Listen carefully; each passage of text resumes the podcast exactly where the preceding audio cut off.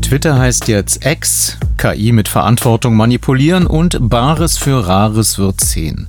Die Stichworte für Ihre Podcast-Schnellorientierung. Los geht's. Medienmagazin Podcast mit Jörg Wagner. Der Kurznachrichtendienst Twitter soll in Zukunft X heißen. Rund um die Welt heißt Ryder Twix. Tokio. Auch das Twitter-Markenzeichen der blaue Vogel soll nach und nach durch das X ersetzt werden. Paris. Aus Ryder wird jetzt Twix. Berlin. Sonst ändert sich nichts. Entschuldigung, es heißt auch Ryder und nicht Twix und es wird immer Ryder heißen, ihr Twixer. Was soll das? Is Twix. Ja, was soll das? Warum heißt jetzt Twitter X? Man weiß doch seit über 30 Jahren, dass das nicht klappt, wie Michael Mittermeier eben noch mal feststellte. Dazu gleich von der Westküste der USA Markus Schuler. Außerdem, wie kann man manipulierte Bilder, Filme, Audios besser kenntlich machen und zehn Jahre Bares für Rares, eine Geburtstagsrede und das natürlich wie alles, äh, wie, wie gewohnt immer. Vom Mund zum Ohr auf dem Strahle der elektrischen Kraft.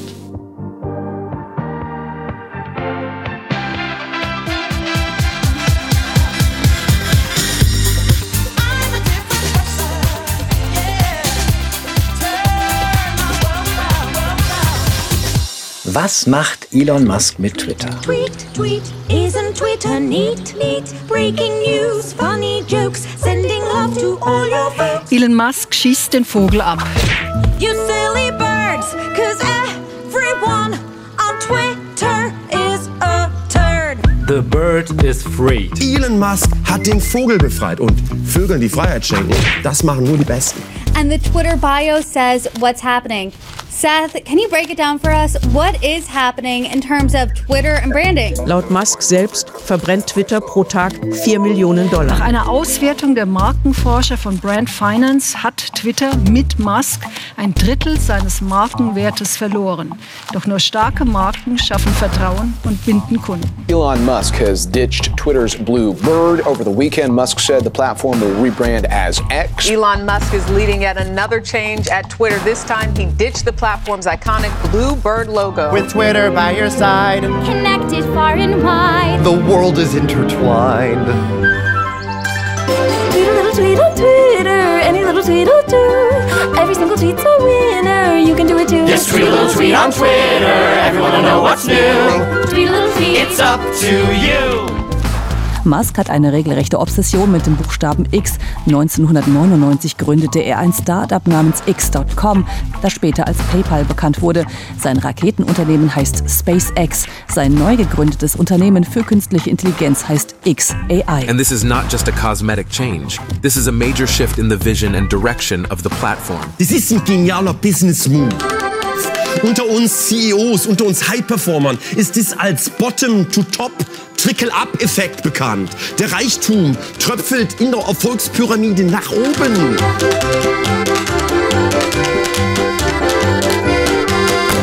We're literally Twittering. Our lives are now complete. We'll hashtag this and favorite that, and maybe we'll retweet. With Twitter by your side. Together far and wide. Any little tweet will do.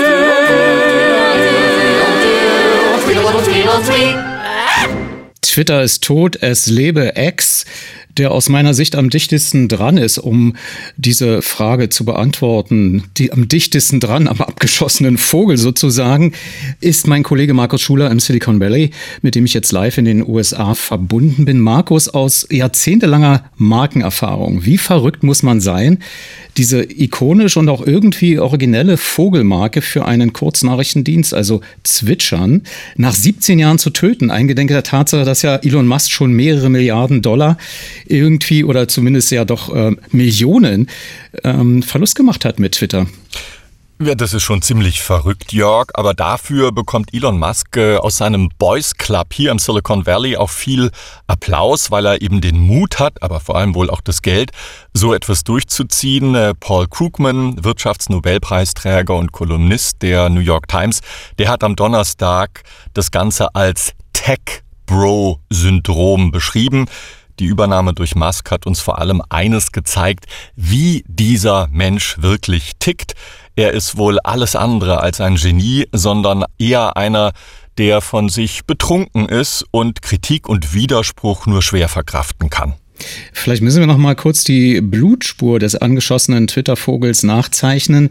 Warum hat denn Elon Musk überhaupt Twitter kaufen können und Interesse daran gehabt? Ja, für Musk war Twitter so etwas wie ein Sprachrohr oder ist für ihn ein Sprachrohr. Deshalb hat der 52-Jährige auch die Presseabteilung bei Tesla schon frühzeitig abgeschafft. Musk ist fasziniert, zu Millionen Followerinnen und Followern kommunizieren zu können, direkt und ungefiltert. Er hat in der Vergangenheit immer wieder ähm, den Kurznachrichtendienst kritisiert, sei es für die Sperre von Donald Trump, sei es, dass Twitter strikte Moderationsregeln eingeführt hat. Die Plattform stagnierte aber in den vergangenen Jahren. Sie warf nie richtig Geld ab, machte nie richtig Gewinn. Aber eben viele wichtige Menschen, die tummelten sich dort von Staatschefs über Sternchen, Promis bis hin zu allen wichtigen Medien dieser Welt. Naja, und im vergangenen Jahr hat dann Musk gesagt, ich kaufe jetzt Twitter, nehme es von der Börse und mache alles besser. Das wurde dann von rechten Zirkeln hier im Silicon Valley und im Rest der USA beklatscht. Er gab sich als äh, Verfechter der Meinungsfreiheit aus, weil Twitter angeblich konservative Meinungen unterdrücke. Untersuchungen mehrerer Universitäten haben aber gezeigt, dass das eigentlich gar nicht stimmt. Musk war jedenfalls so verrückt, eine Übernahme für eben 44 Milliarden Dollar anzubieten und hat auch noch obendrauf auf sein Recht verzichtet, Einblick in die Bücher von Twitter nehmen zu dürfen. Das ist ihm dann nach einer Weile gedämmert und er hat mit fadenscheinigen Argumenten versucht, wieder aus dem Deal rauszukommen. Als das Ganze dann vor Gericht ging und es sehr wahrscheinlich wurde, dass er eine milliardenschwere Strafe zahlen muss, hat er dann doch gesagt, okay, ich übernehme jetzt Twitter für 44 Milliarden Dollar und äh, hat es dann tatsächlich gemacht. Was ist dran an dem Gerücht, dass äh, Musk Twitter eigentlich erledigen sollte? Also eine Verschwörungserzählung als Rache dafür, dass Donald Trump wegen seiner Lügen auf Twitter gesperrt wurde? Lässt sich da eine Kausalität ja, herstellen? Äh, ja, im Grunde, Jörg, macht er das ja eigentlich kurz nach der Übernahme im vergangenen Jahr. Da hat er sich von knapp 70 Prozent der Belegschaft getrennt. Mehrere tausend Twitter-Angestellte verloren ihren Job. Er hat äh, unter anderem den blauen Zertifizierungshaken eingestampft. Jetzt kann sich jeder auf Twitter als New York Times oder als BBC oder als Radio 1 von der RBB ausgeben und ein Fake-Konto eröffnen. Musk hat äh, gleich nach seiner Übernahme Donald Trump wieder zugelassen. Von dem hat er auch immer wieder viel Applaus bekommen. Aber er hat auch viele gesperrte Konten von Neonazis und von Leuten, die die abstrusesten Verschwörungsmythen verbreiten, wieder freigeschaltet geschaltet. Er hat äh, Abogebühren eingeführt und eine Schnittstelle in den vergangenen Wochen für Drittanbieter dicht gemacht. Kurzum, Musk hat in den Augen vieler kenntnisreicher Beobachter bewiesen, dass er im Grunde keine Ahnung hat, wie man solch eine Plattform führt.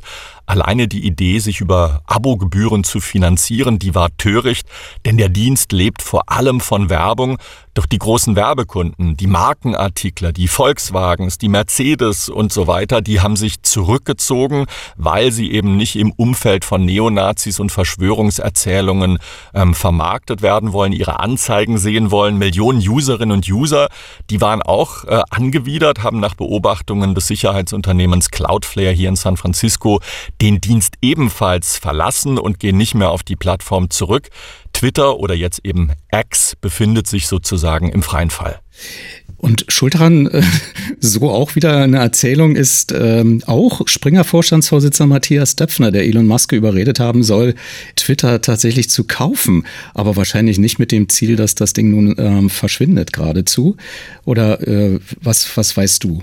Ja, der, der, die Kommunikation damals war, weil ähm, äh, Springer in äh, Großbritannien ein Unternehmen äh, beschäftigt, das Werbevermarktung macht und Döpfner hat sich da wohl ausgerechnet, äh, dass er eben die Werbevermarktung von Twitter übernehmen könnte. Hier in den USA war das übrigens eine Null-Nachricht. Döpfner mag in Deutschland als groß wahrgenommen werden oder als Scheinriese. Hier in den USA, da spielt Döpfner eigentlich keine Rolle, zumal Musk ja auch von vielen anderen anderen Leuten, die weit rechts von der Mitte stehen, Zuspruch erhalten hat, das vermeintlich politisch links stehende Twitter zu übernehmen. Nun hat ja trotz alledem Donald Trump obwohl er eingeladen wurde, wieder auf Twitter zu twittern, sein eigenes Ding bauen lassen. Spielt das aktuell irgendeine Rolle? Nee, Truth Social spielt äh, keine große Rolle. Dort tummeln sich die Trump-Anhänger, Rechtsextremisten und Leute, die Verschwörungsmythen verbreiten. Genau das schreckt aber die Mainstream-User ab. Deshalb dürfte Truth Social auch keine so große Zukunft haben. Die Plattform lebt eigentlich nur noch deshalb, weil sich Donald Trump verpflichtet hat, nur über diese äh, Plattform zu kommunizieren. Deshalb hat der Elon Musk zwar in der Vergangenheit mehrfach gelobt, aber seit seiner Sperre nie wieder gezwitschert, obwohl er bei Twitter wieder freigeschaltet ist. Und nun kam noch ein äh, dritter Mensch in die Rolle quasi, ja, ich weiß nicht, ob man dazu sagen kann, als Konkurrent aufzutreten, aber Mark Zuckerberg hat eine, ja, auch sowas wie eine Twitter-Variante angekündigt, noch auch jetzt in den USA ja gestartet vor kurzem, Threads. Ähm, das ist nun Deutschland noch nicht zugänglich, wenn ich das richtig beobachtet habe. Ist das nicht sowas wie ein möglicher Ersatz für X? Ja, so ist es auch angelegt. Wenn Mark Zuckerberg und sein äh, Konzern Meta etwas können, dann ist es Copycats zu machen, also Geschäftsideen zu kopieren. Und äh, Threads sieht genauso oder sieht Twitter eben sehr ähnlich. Ähm, der Dienst, das Angebot äh, war vor ein paar Wochen noch ein großer Hit, aber die erste Euphorie, muss man ganz ehrlich sagen, die ist gewichen, obwohl Threads eben Twitter sehr ähnlich sieht. Aber einige Funktionen gibt es eben nicht. Direktnachrichten zum Beispiel. Und es gibt auch nicht so viele Drittanbieter, die ihre Apps und ihre ähm, Browser-Plugins dafür angepasst haben. Aber Threads hat Potenzial, vor allem weil es eben auch ähm, Nachrichten moderiert, weil es Leute authentizifiert und man also weiß, wer dort kommuniziert. Und äh, es dürfte auch äh, Twitter in puncto Zahl der Userinnen und User bereits überholt haben, was auch daran liegt, wenn man ehrlich ist, äh, wenn man nämlich ein Instagram-Konto hat, dann kriegt man mit nur einem Klick auch ein Threads-Konto. Also man konnte dort sehr schnell von 0 auf 100 starten. Weißt du, wann das in Deutschland starten soll? Das ist noch nicht bekannt, äh, weil Threads eben die Datenschutzrichtlinien äh, für die EU äh, überarbeiten muss und denen entsprechen muss. Und deswegen hat man gesagt, man will in der EU, im EU-Raum noch nicht an den Start gehen, aber man kann natürlich dieses, diese App sich trotzdem herunterladen, indem man einfach sich ein zweites App-Konto bei Android oder bei iOS anlegt mit einer US-Adresse oder sagt, man sei in den USA oder im Rest der Welt und dann kann man die App natürlich auch bei sich installieren. Also das lässt sich im Grunde ganz leicht umgehen. Nun habe ich auch aus deinen Worten so ein bisschen rausgehört, dass Elon Musk eigentlich eher unfähig ist, äh, Twitter weiterzuentwickeln. Aber letzten Endes soll es doch eine Art Multifunktions-App werden. Was könnte das sein? Irgendwas mit KI? Denn Musk bastelt ja auch daran, haben wir gehört, mit äh, XIA. Nee, äh, AI, so. Ja, also äh, dem Elon Musk schwebt eigentlich schon seit 20 Jahren so eine Art Multifunktions-App, Multifunktions- Anwendung vor, mit der soll man nicht nur kommunizieren können, sondern zum Beispiel auch bezahlen. Er will so etwas wie WeChat bauen. Das ist die populärste App in China mit knapp einer Milliarde Userinnen und User pro Monat. Mit solch einer App, wenn es äh, sie denn in der westlichen Welt gäbe, könnte man ganze Märkte beherrschen und darum geht es äh, Elon Musk, ums Beherrschen, um Macht. WeChat ist aber auch nur deshalb so erfolgreich, weil das chinesische Regime das Internet in China so stark zensiert. Ähm, andere Alternativen wie Facebook, Instagram oder Twitter, die sind in China nicht zugelassen. Der Buchstabe X taucht übrigens in vielen Produkten von Musk auf. Wir haben es in den äh, Otom-Einspieler gehört. Zum Beispiel bei Tesla, das Model X. Nach der Umbenennung von Twitter hat Musk zum Beispiel die Konferenzräume von Twitter in San Francisco alle umbenennen lassen und überall kommt jetzt im Namen dieser Konferenzräume zum Beispiel das X vor. Aber auch nicht ohne Konfrontation wieder mit Facebook, habe ich gehört, weil die auch irgendwelche Rechte dran haben, bei Social Media irgendwas mit X, äh, Twitter, nee, Twitter nicht, äh, threaten zu können. Ja, da gibt es äh, auch mit anderen Unternehmen, ich glaube sogar auch mit Unternehmen in Deutschland Überschneidungen, die den Buchstaben X auch benutzen. Elon Musk äh, hat sich vor allem äh, darauf zurückgezogen, gesagt, naja, er hat genug Geld und er geht dann immer in Rechtsstreitigkeiten, die man dann vor Gericht austrägt und äh, ficht dann das dort durch. Da ist er relativ unerschütterlich. Also ich glaube, das äh, macht ihm nichts aus, wenn ihm da der Name streitig gemacht werden sollte. Er zieht das weiter durch. Er hat auch äh, die Chutzpe gehabt, äh, monatelang zum Beispiel keine Miete für äh, das Gebäude in San Francisco zu bezahlen, hat Büros weltweit dicht gemacht, ist dort immer noch vielen Unternehmen, vielen Vermietern die Miete schuldig, hat gesagt, oh, zahle ich einfach nicht. Das ist sozusagen die, die Attitüde von Elon Musk, dass er, dass ihm alles ziemlich wurscht egal ist. Und wahrscheinlich auch, dass Twitter eigentlich deswegen auch so erfolgreich war, weil es ja einfach einfach war und letztlich auch die Begrenzung auf wenige Zeichen, dadurch nicht so geschwätzig, schnell, übersichtlich, effizient. Äh, siehe vielleicht auch die Hashtags MeToo und Black Matter. Also das Markenzeichen von Twitter, die Einfachheit. Ja, absolut. Also Twitter war vor allem für uns Journalistinnen und Journalisten und du merkst, Jörg, ich rede schon in der Vergangenheit, war äh, für uns Journalisten interessant, für PR-Menschen und die Politik. Nicht zuletzt, weil es eben auch diesen blauen Verifizierungshaken gab. Heißt, man hat dort eben verlässliche Quellen gefunden. Die gibt es nun nicht mehr. Die großen Medienunternehmen, die haben diesen Haken zum Teil verloren und Musk hat dann im Nachhinein ihnen zum Teil wieder so ein äh, grau gefärbten Haken gegeben. Twitter war aber so etwas wie eine ich würde mal sagen, Open Source Nachrichtenagentur in Echtzeit. Und genau das aber hat Elon Musk durch seine ganzen Entscheidungen relativ schnell platt gemacht. Fragt sich jetzt, äh, hast du eine Empfehlung, ist Mastodon der bessere Ersatz als Thread oder ähm, sollte man auf Twitter bleiben? Also ich schaue nach wie vor noch bei Twitter ab und zu rein. Ich habe aber schon lange nicht mehr irgendetwas über die Plattform verbreitet, ähm, weil man da auch das Vertrauen einfach verloren hat und dadurch auch äh, das Interesse ähm, mit anderen Leuten zu kommunizieren. Du hast es gesagt, Mastodon ist sicherlich eine spannende äh, Alternative. Nachteil, sie ist sehr kompliziert und äh, hat dadurch auch viele Leute in der Vergangenheit abgeschreckt. Das ist schade, dass man diese Chance da vertan getan hat. Ähm, es gibt aber andere Konkurrenten, nicht nur Threads von Meta, Facebook, sondern es gibt zum Beispiel noch Blue Sky. Das ist ein anderes Start-up äh, hier aus äh, San Francisco mit einem ganz ähnlichen Konzept wie Mastodon, angeblich dezentral sich aufstellen zu wollen.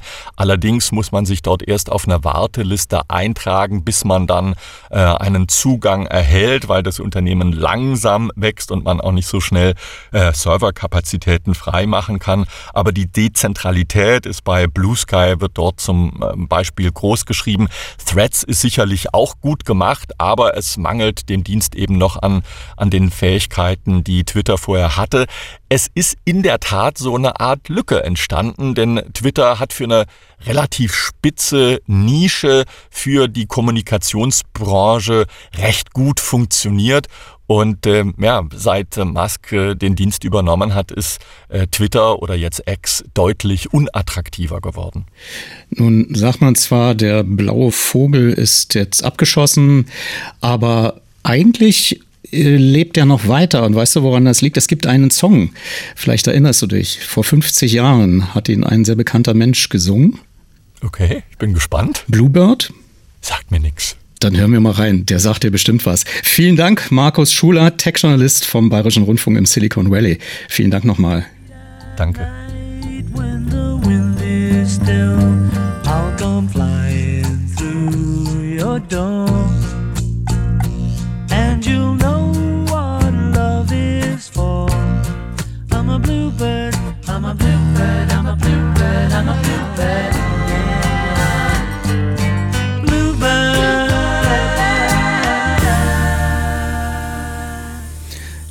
Vogel lebt weiter, dank Paul McCartney und den Wings vom Album Band on the Run aus dem Jahre 1973. So. Da machen wir jetzt einen Deckel drüber, obwohl nicht ganz thematisch, denn ähm, es geht jetzt nochmal um AI oder KI. Das scheint ja das neue Ding zu sein, was uns nach dem Internet um die Ohren und Augen fliegt, damit es äh, dennoch jederzeit erkennbar ist, was Original und was Manipulation ist, gibt es bereits seit 2019 bei den Softwareherstellern für Bearbeitungssoftware wie Adobe eine gemeinsame Anstrengung, hier Transparenz zu schaffen. Ich konnte mich am Rande eines Medienkongresses mit einer Spezialistin darüber unterhalten. Ich bin Stefanie Waldes-Gott bei Adobe zuständig für Politik- und Regierungsbeziehungen in EMEA. Adobe, muss man dazu sagen, ist ein großes Unternehmen, was nicht nur für die meisten über PDF-Dokumente sichtbar wird, also auch im Alltag, sondern auch sehr viel Software herstellt zur audiovisuellen Bearbeitung. Wie geht Adobe damit um, dass mit dieser Software oder mit diesen Softwaren nicht nur verbessert werden kann ein Foto, sondern auch extreme Manipulation möglich ist? Denkt man darüber bei Adobe nach? Ja, absolut. Und zwar äh, nicht erst seit gestern, sondern das äh, kommt ja mit sich. Ne? Das eine ist die Entwicklung, die Sie gerade schildern, dass wir es natürlich immer weiter versuchen, auch mit Hilfe von KI unsere Tools so zu verbessern, dass sie eben möglichst breit auch einsetzbar sind und auch sehr intuitiv bedienbar sind.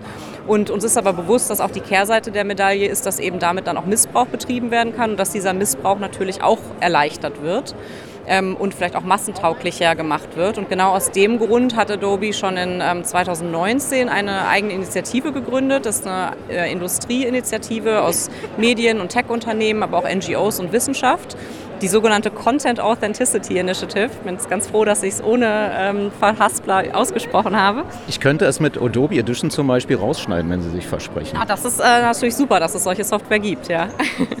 ähm, und darum geht es genau darum, dass wir gesagt haben, wir wollen einen technischen Standard, und zwar einen offenen technischen Standard, also nicht auf, nur auf Adobe-Tools anwendbar, sondern wirklich fürs gesamte Medienökosystem anwendbar schaffen, der es eben den guten Akteurinnen und Akteuren da draußen ermöglicht, ihre Arbeit zu authentifizieren produzieren. Was heißt das also konkret?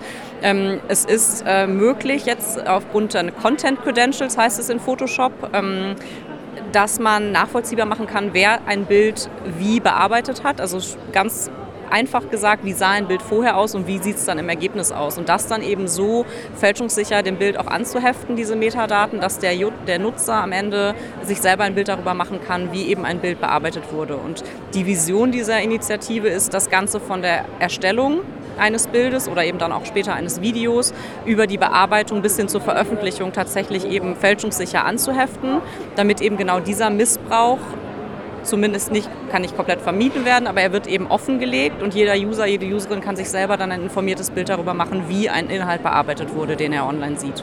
Gilt das nur für digitale Kopien oder auch wenn man nach alter Technik eine Reproduktion anfertigt auf analogem Film und davon einen Abzug macht, erkennt man dann auch möglicherweise ein Wasserzeichen? Nein, das geht also wirklich ab dem Moment, wo diese, diese, Techno, diese technologische Standard digital sozusagen angewendet wird. Ist das ein eigener Adobe-Standard oder haben Sie sich damit vernetzt mit anderen Softwareherstellern, also auch mit anderen zum Beispiel auch Schnittprogrammherstellern, die ihre Versprecher jetzt hier rausschneiden könnten? ja, es ist kein Adobe-Produkt. Also es ist ganz wichtig, es soll eben unabhängig auch von Adobe funktionieren. Es ist wie gesagt ein offener Standard, weil natürlich die Vision auch ist, dass es im gesamten Medienökosystem anzuwenden ist. Wenn es nur in Adobe-Produkten anwendbar ist, ist die Initiative gescheitert. Also es ist ganz klar auch deklariertes Ziel der Initiative, es eben auch in anderen Produkten anwendbar zu machen. Wir haben, weil ich gerade auch davon sprach, von der Erfassung, wir haben von der Zusammenarbeit mit Leica und Nikon berichtet. Also von diesen beiden Kameraherstellern ist es jetzt eben auch schon in Prototypen implementiert. Ähm, es ist in, wie gesagt, in Bearbeitungstools wie Adobe Photoshop verfügbar, aber es ist eben ein offener Standard, der auch heute schon ähm, sozusagen im, im Netz auch runtergeladen werden und angewendet werden kann für eben auch andere Hersteller. Aber ist das so eine Art Selbstverpflichtung? Das habe ich bis jetzt so verstanden. Oder gibt es äh, weltweit auch gesetzliche Regelungen, die Sie limitieren in Ihrer Art Selbstverpflichtung?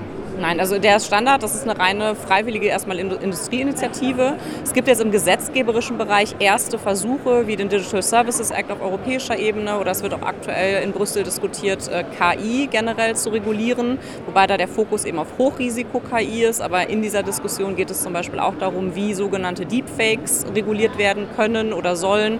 Ähm, und da geht auch die Überlegung dahingehend zu sagen, wir arbeiten da mit Transparenzverpflichtungen, was ja auch genau der Spirit ist, den diese Initiative ja auch hat, dass wir sagen, also ein Großteil von Fakes kann ich dadurch ja zumindest entkräften. Ich kann sie nicht vermeiden, aber ich kann sie entkräften, wenn ich gewissen Transparenzforderungen genüge und dann eben diese Daten offenlege, wie, wann, wo ein Foto von wem gemacht und wie dann bearbeitet wurde, dann wird eigentlich dem Fake schon der Wind aus den Segeln genommen. Dann wird das sicherlich in neuen äh, Softwaremöglichkeiten mit implantiert werden, aber in alten Produkten ist das ja, also ich sag mal in alten Versionen nicht drin. Oder habe ich Sie da missverstanden, dass man. Sie brauchen die aktuellste Version, ja genau. Also könnte also man. Wenn Sie die aktuellste Version von Photoshop nutzen, können Sie es aktuell nutzen, ja. Aber man kann dann eben trotzdem äh, faken mit alter Software von Adobe, oder? Genau, also faken kann man natürlich weiterhin nicht nur mit Software von Adobe, sondern mit vielerlei Software. Ähm, und das ist ja auch nicht das erklärte Ziel natürlich von unserer Software, das zu tun.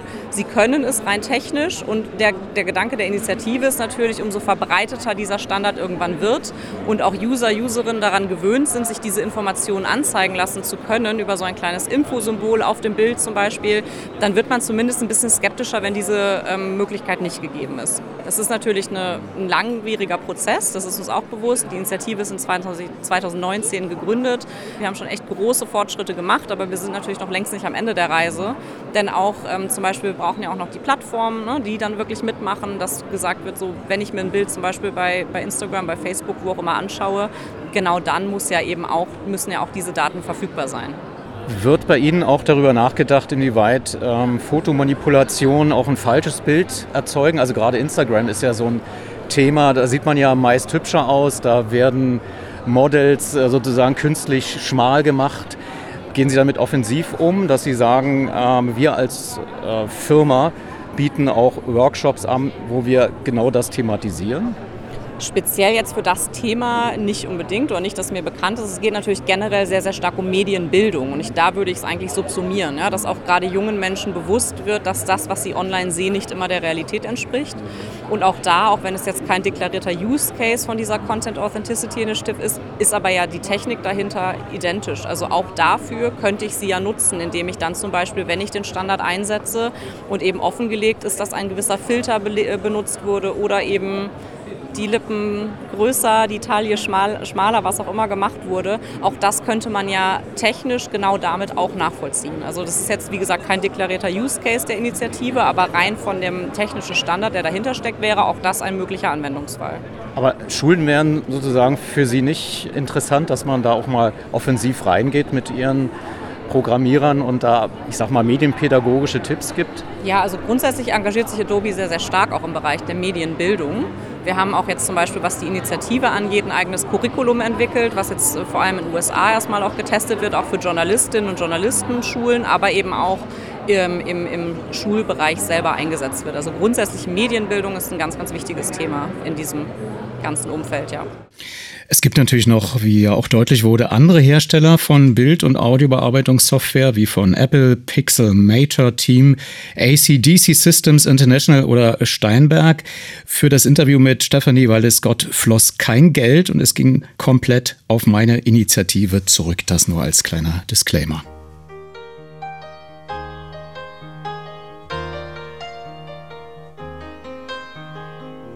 It's a little bit funny, this feeling inside. I'm not one of those who can easily hide. How wonderful life is while you're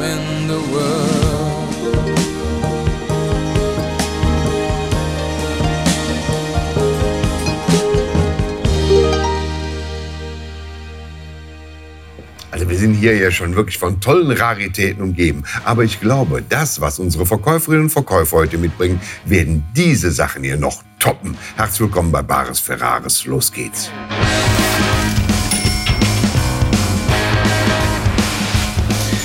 Der Koch Horst Lichter hier jedoch als Moderator in der jüngsten Ausgabe der ZDF Trödelshow Bares für Rares.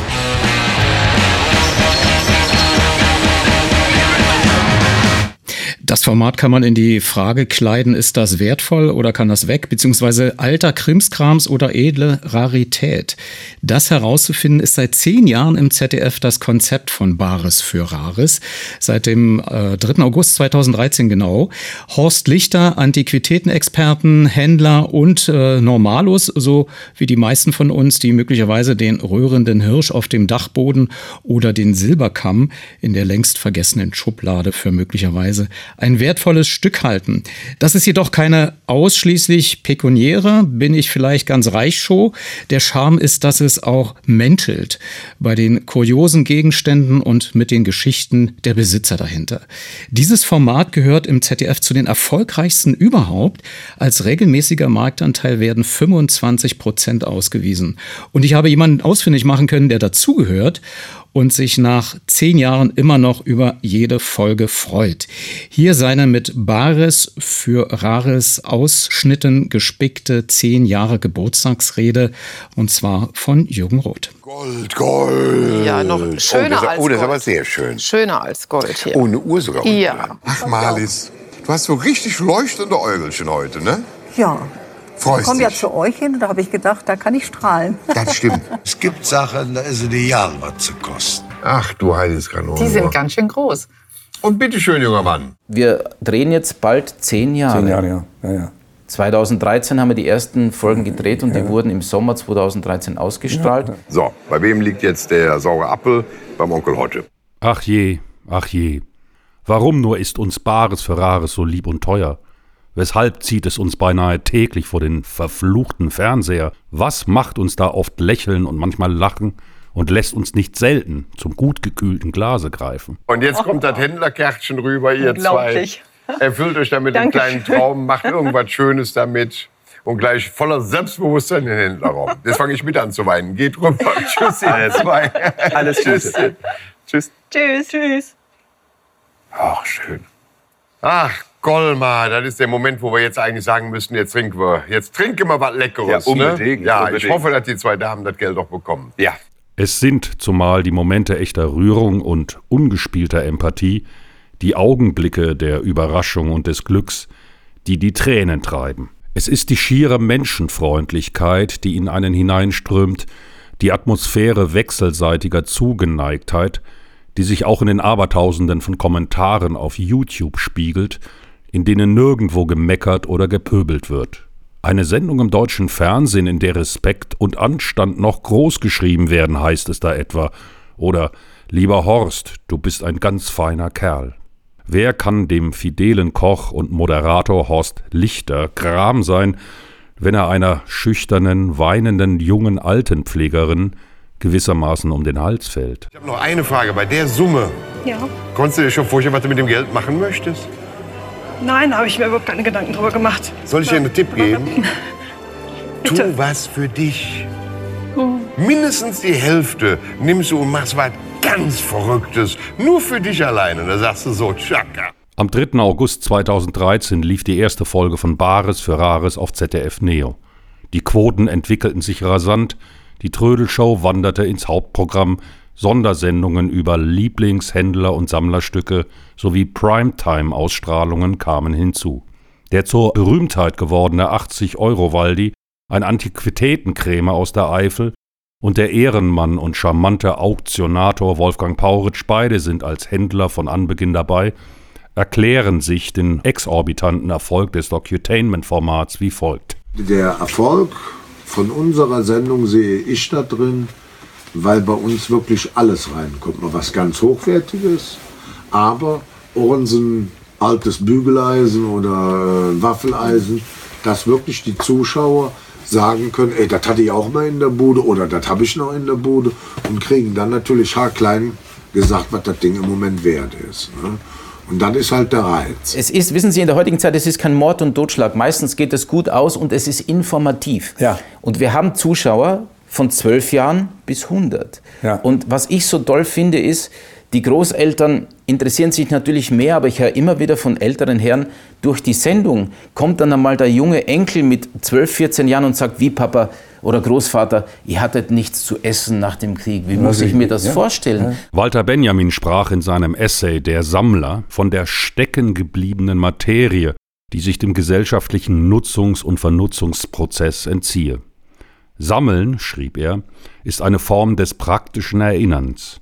Es ist Ausdruck eines Konservatismus, der die Geschichten hinter den Objekten, Kuriositäten und Raritäten, den Erbstücken, Flohmarkt-Trouvaillen, Dachbodenfunden und Sperrmüllschätzen zu achten weiß.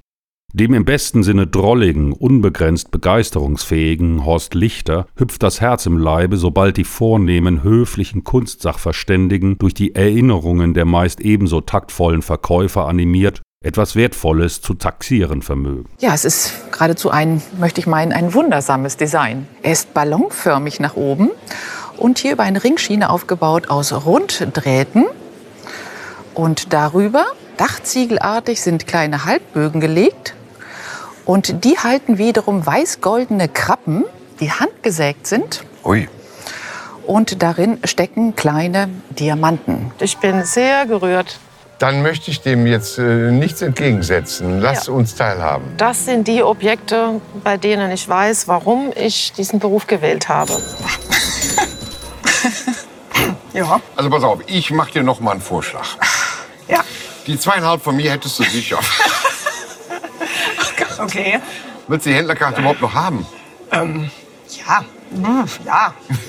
Ja. Ist das herrlich. Oh, komm her, mein Schatz. Boah. Komm her, komm her, mein Schatz. Das ist doch herrlich. Wenn man sich so wenig wünscht und dann so was Wertvolles hat. Ja. Du musst jetzt gleich nur gucken Ich muss alles mitmachen. mit den Händlern vernünftig. Ja, ganz in Ruhe. Ganz Ja. Ja. Zur Not komme ich reingesprungen. Ja. Mit gut. Fallschirm. Okay. Da geht's rüber, meine Liebe. Viel Glück. Okay, danke. Ich bin einfach baff. Wenn man sich vorstellt, dass Jahrzehnte bei mir ein Kunstschatz im Wohnzimmer gehangen hat, der seit 1850 verschollen ist, dann ist das ja schon fast ein bisschen lustig. Nun wendet der eine oder andere ein, das alles sei abgekartet, sei scripted. Auf München TV und auf SWR 1 hat Wolfgang Pauritsch dergleichen Unterstellungen energisch entkräftet. Wir Händler, ich schwöre Ihnen bei meinem Leben, wir wissen nicht, wer kommt und was die mitbringen. Deshalb machen wir auch so viele Fehler, aber das ist ja gut. Also bei uns gibt es kein Drehbuch. Dafür lege ich meine Hand ins Feuer und das macht die Sendung auch aus. Und ich glaube, der Zuschauer merkt das auch. Ich habe schon des Öfteren Stücke gekauft, viel zu teuer, als was sie wert waren. Aber das ist das Leben. Man zahlt ja eben immer Lehrgeld und das soll der Zuschauer auch sehen. Oder manchen gehen die rituelle Biederkeit der Dramaturgie und damit kontrastierend Horst Lichters und Waldis jovialer, verduzter, nonchalant rheinländischer Habitus auf die Nerven. Engelchen, was bringst du uns mit? Da hast du aber ein fettes Teil mitgebracht. Das, ist, das gefällt uns allen gut. Also auf dieser Das hört sich schon mal gut an. Ich bin der Horst oder Herr Lichter, wie es euch gefällt. Horst. Ja, Bei mir bitteschön. Horst. Ich bin die Elisabeth. Und Elisabeth. Und? Nicole. Nicolchen. Aber die Nörgler können ja RTL und Krach-Bumm-Krimis gucken. Wir indes. Ruhe. Trommelwirbel. Wir lobpreisen Bares für Rares. Fernsehen kann so einfach, so human, so anheimelnd sein. Es kann Wissensvermittlung und Unterhaltung zugleich sein. Seit 1738 gibt es die ersten Gemälde mit der noch nicht richtig ausgegrabenen Sphinx. Und seitdem beschäftigt man sich mit ihr. Und wir sehen hier etwas, das nennt man auch das Stadtgesicht. Richtiges Mädchending. Ich denke nur, wenn ich Mädchen... Sophisticated. Ja, sophisticated. Schon sehr sophisticated. Dann was? Sophisticated. Was ist das da? Englisch. Und es kann schlicht Wohlgefühl mit einer Prise Nonkonformismus servieren. Also es macht mir noch mehr Freude, was ihr zwei für eine Freude habt, als jedes Geld der Welt. Wir müssen es probieren. Ja, nee, müssen, müssen, das ist ja verrückt. Wir müssen hier gar nichts. Das ist das Schöne. Nee, nee, wir, das ist alles freiwillig. Ja, falls Sie freiwillig jetzt auf den Geschmack gekommen sind, die ZDF-Mediathek hält natürlich sehr viele Ausgaben ein halbes Jahr für Sie bereit. Auch auf äh, YouTube gibt es äh, Clips. Und die Abschiedsfolge vom 9. Juli mit dem Experten Albert Meyer, der sie nach zehn Jahren aus der Sendung Bares für Rares verabschiedet hat, ist ebenfalls in der Mediathek noch abrufbar. Die FIFA Fußball-WM der Frauen. Das ist doch Einfach nur. Die WM in Australien und Neuseeland. Down Under. In elf Stadien. Von A wie Adelaide bis W wie Wellington soll der Ball Ins Tor, ins Tor, ins Tor. Und zur WM das Radio 1 Tippspiel mit schönen Preisen.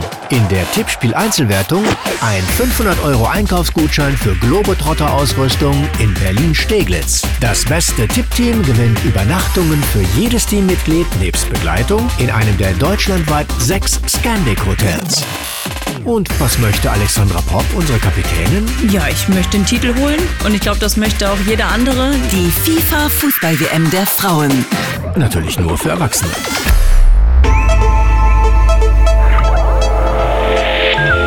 Medienmagazin Podcast. Bonustrack. Ja, Wenn es um die Frage der Zukunftsfähigkeit von Twitter geht, äh, nehmt eine Kristallkugel und schaut rein. Vielleicht findet ihr eine Antwort darauf.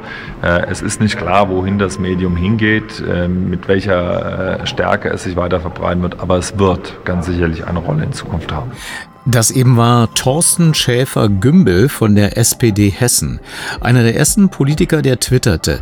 Hier mit einer Prognose über Twitter im Medienmagazin vom 31. Oktober 2009. Drei Jahre nach der Erfindung des Mikroblogging-Dienstes, wie Twitter damals genannt wurde. 14 Jahre ist das erst her. Man könnte auch bei den nächsten Ausschnitten meinen, dass sie weitaus älter sind, aber folgendes Twitter-Thema empörte erst vor zwölf Jahren die Hauptstadtpresse und eigentlich versteht man die Aufregung aus heutiger Perspektive kaum noch. Medienmagazin vom 2. April 2011. Wenn er äh, da twittern will, das ist ja alles gut und schön, aber die Frage ist, ob dann sozusagen der Rest ihres Amtes, ich meine, das geht ja bis hin dazu, wozu braucht man dann noch CVDs, wenn Herr Seibert äh, die Termine twittert? Sie wollen doch in Wahrheit wissen, Herr Wonka, ob es eine Benachteiligung ist, dass eine Information möglicherweise statt über den CVD-Verteiler bei Twitter herausgegangen ist. Ich will wissen, diese ob es nur, ob es. Termine nur über Twitter gibt bei Ihnen oder ob das ein ergänzendes Angebot ist. Das ist ein ergänzendes Angebot und die Information an sich war auch auf Anfrage im Bundespresseamt schon vorher erhältlich. Aber wir haben dann, weil es eine tagesaktuelle Berichterstattung gab, ähm, auch noch diesen Weg gewählt. Es ging um eine Terminankündigung, äh, eine Reise von Angela Merkel, unserer Bundeskanzlerin, in die USA. Und ähm, ja, das war zu hören eben der Berlin-Corrie, der Leipziger Volkszeitung Dieter Wonka und der stellvertretende Regierungssprecher Christoph Stegmanns bei der Regierungspressekonferenz vom 25. März. Inzwischen hat sich dieser Dialog auch mit einigen anderen Journalistenkollegen der Hauptstadtpresse im Netz zu einem Dauerdiskussionsthema entwickelt, bei dem die Journalisten nicht besonders gut wegkommen, bei denen man merkt, ähm, dass sie mit dem Kurznachrichtenmedium unter twitter.com irgendwie fremdeln. Aber warum eigentlich? Wie Sie wissen, gehe ich gerne zur Quelle und daher traf ich mich mit Dieter Wonka in seinem Berliner Büro. Ich muss sagen, gelegentlich gucke ich selber beim Regierungssprecher nach, aber äh, ich finde das auch modern, wenn jemand auch meint, äh, es müsste, er müsste noch moderner wirken, indem er äh, offensiv sich als Twitterer outet, ist mir das recht, wenn er seiner anderen Pflicht, nämlich als Regierungssprecher auch mündlich und schriftlich äh, auf Fragen Auskunft zu geben, dann kann er gern twittern, auf Teufel komm raus und alles Mögliche mitteilen. Bedenken habe ich nur, wenn Twitter als einzige Bezugsquelle für offizielle Daten, Termine und offizielle Kanzlerrunden benutzt wird. Sie sagen modern. Sie haben in der Pressekonferenz selbst äh, gesprochen davon, wenn er jung und tough äh, sei, soll er das ruhig machen. Aber meinen Sie, dass das nur etwas ist, was äh, in dem Sinne vielleicht sogar nur modernistisch ist, gar nicht ähm, tatsächlich ein Informationskanal, um Menschen zu erreichen, die man sonst nicht erreicht? Ob man damit Menschen erreicht, die ich nicht erreiche, wenn ich schreibe oder die andere nicht erreichen, wenn sie senden, kann ich schlecht beurteilen. Ich halte es für möglich, dass darüber hinaus eine Fangemeinde mit Twitter glaubt, es sei wichtig, wenn Abgeordnete und Minister mitteilen, hurra, meine Abgeordnete, meine Abgeordnetengruppe reist wieder zurück nach Gelnhausen, das Wochenende ist nah. Wenn wir ehrlich sind und wenn man gelegentlich äh, in die Twitterei der Abgeordneten und Minister reinguckt, dann beschränken sich die Hinweise zu 99 Prozent genau auf diese Mitteilungen. Und das, finde ich, ist vom Nutzwertgehalt für mich als Journalist zur Beurteilung und Beobachtung geringwertig. Nun kann man ja Filter einschalten, indem man nur denen äh, die Aufmerksamkeit schenkt, die auch tatsächlich immer was Gehaltvolles twittern. Insofern ist äh, das vergleichbar ähnlich mit dem Telefon. Ich rufe eben die Leute nicht an, die geschwätzig sind.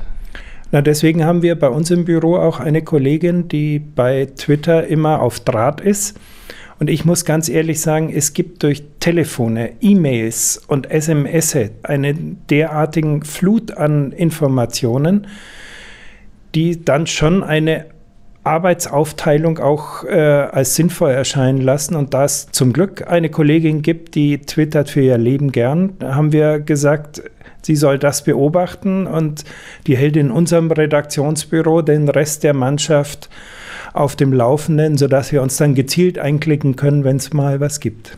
Was halten Sie denn von der These des stellvertretenden Regierungssprechers äh, Christoph Stegmanns, der in der Pressekonferenz selbst gesagt hat, in Wahrheit geht es Ihnen noch darum, dass Informationen an den Hauptstadtjournalisten vorbeigehen. Kann das sein, dass Sie auch so ein bisschen äh, das Gefühl haben, Exklusivität geht verloren oder es steht schneller im Internet, als äh, die Agenturen arbeiten können?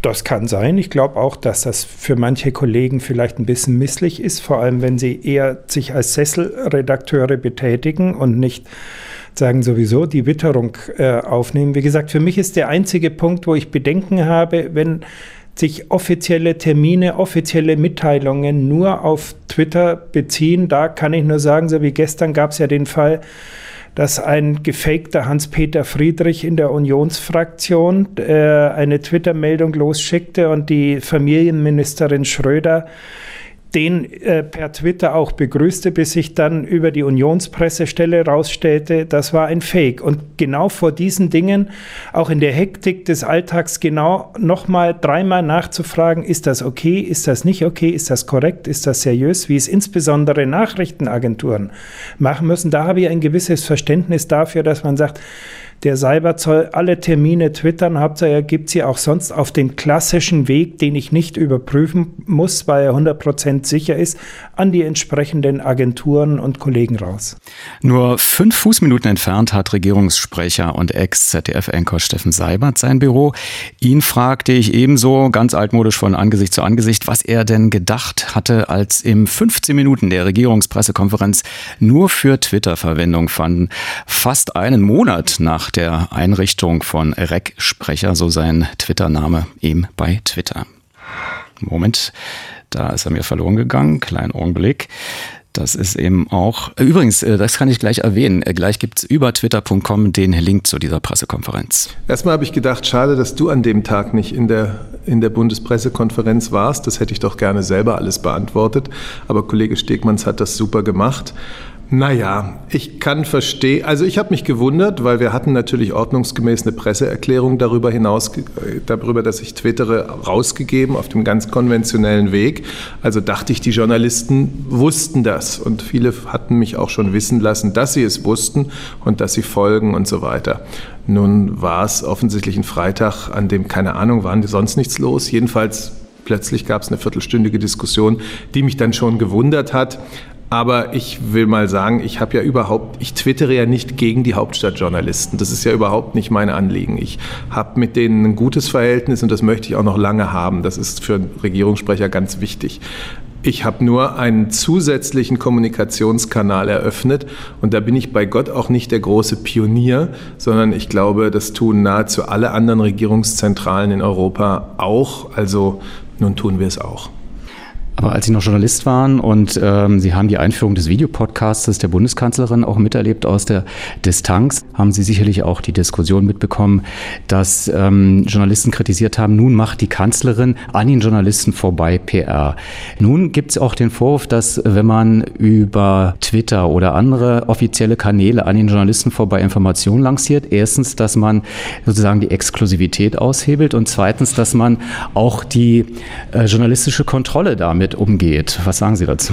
Also, mal der Reihe nach. Erstens, wenn Sie das Kanzlerinnen-Podcast ansprechen oder den Podcast, ich weiß bis heute nicht, wie das wirklich heißt. Wenn die Kanzlerin irgendwo eine Rede hält, äh, lanciert sie auch ihre Meinung. Und Journalisten können das aufgreifen, sie können aber auch das aufgreifen, was in einem Podcast gesagt wird.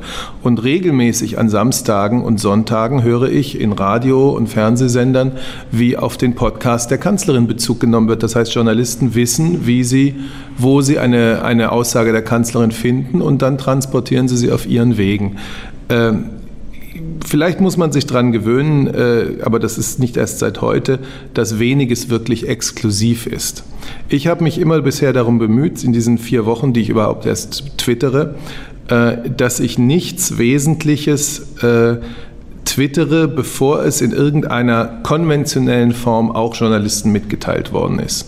Also ich twittere gleichzeitig mit der konventionellen Presseerklärung zu dem, was die Kanzlerin im Telefongespräch mit Japans Premierminister besprochen hat beispielsweise. Ich twittere das nicht vorher. Also hier muss sich überhaupt niemand beschweren, von Informationen ausgeschlossen zu sein. Das ist nicht meine, meine Absicht und das geschieht auch de facto nicht. Was geschieht, ist, dass ich mit dem Twittern offensichtlich inzwischen, keine Ahnung, 17.500 Leute erreiche, die nicht alle Journalisten sind und die nicht alle den ganzen Tag Presseerklärungen lesen und die vielleicht auf diese Weise einen Eindruck bekommen, was macht die Bundesregierung so, was sind ihre Initiativen, wie ist die Spannbreite ihrer täglichen Arbeit von Telefonat mit Premierminister Naoto Kan bis zu ähm, weiß ich nicht, ein neues Jugendschutzgesetz. Das ist eine Möglichkeit, Bürger zu erreichen. Und warum sollen Bürger die nicht nutzen? Das ist ja auch gar nicht äh, der Punkt. Aber ich kenne die Diskussion, als Obama ins Weiße Haus einzog und die ganzen privilegierten Journalisten, die sozusagen exklusiven Zugang zu ihm hatten, äh, natürlich mit einmal auf dem Trockenen saßen, weil er alles bereits ähm, per E-Mail aus seinem Wahlkampfverteiler popularisiert hat. Und plötzlich gab es so etwas wie, äh, der schließt uns aus, der trocknet uns aus. Es war der Verdacht, dass hier tatsächlich PR gewinnt gegenüber dem Journalismus. Und wo genau sehen Sie PR in meinem Twittern, wenn ich das zurückfragen darf? Sie sind doch jetzt in der, in der Funktion, äh, Regierungspolitik äh, zu vermitteln, als Kommunikation, als Richtig. Und informieren. Alledem, und zu alledem, was ich da twittere, kann man mich dreimal die Woche in der Regierungspressekonferenz befragen, solange man nur möchte. Geschieht ja auch regelmäßig. Man kann anrufen. Ich habe jeden Tag, ich weiß es nicht, sicherlich zwei Dutzend Journalisten, die sich bei mir telefonisch oder per SMS melden melden. Ähm, man kann nachfragen. Ich gehe in Hintergrundkreise von Journalisten. Ich war gestern in einem. Ich habe gleich nach Ihnen kommt ein Journalist hierher und wir reden miteinander. Also ähm, da ist doch überhaupt kein Problem. Ich kann das Problem nicht sehen. Der Auslöser war, glaube ich, die USA-Reise von. Äh ja, die stand aber auch schon in zwei, wenn man nicht die mhm. USA-Reise. Also Spiegel Online hatte darüber berichtet. Und die Rheinische. Post. Mhm. Ja, genau, weil das Journalisten waren, die mich gefragt hatten Gibt es denn da eine Reise, weil der Obama doch nach Deutschland kommt? Und was ist denn mit Obama und Merkel? Treffen die sich denn mal wieder? Habe ich gesagt, ja, es gibt die Planung für eine solche Reise und die wird irgendwann in diesem Zeitraum, deswegen hat sie ja auch keinen konkreten Termin, äh, wird sie stattfinden. So. Ich kann das Problem, also ich hoffe auch, dass die Hauptstadt, ich glaube, die allermeisten Hauptstadtjournalisten sehen es auch nicht problematisch. Ähm, aber wenn die, die es problematisch sehen, mögen beruhigt sein. Es entgeht ihnen nichts. Und ähm, ich greife nur noch mal auf, was Sie vorhin gesagt haben, PR. Also wenn ich, wenn ich, wenn ich PR machen will, hindert mich auch keiner daran, das als Presseerklärung äh, übers Fax laufen zu lassen, um mal was besonders altmodisches zu nennen. Ähm, ich will gar keine PR machen. Ich will Regierungspolitik vermitteln und erklären.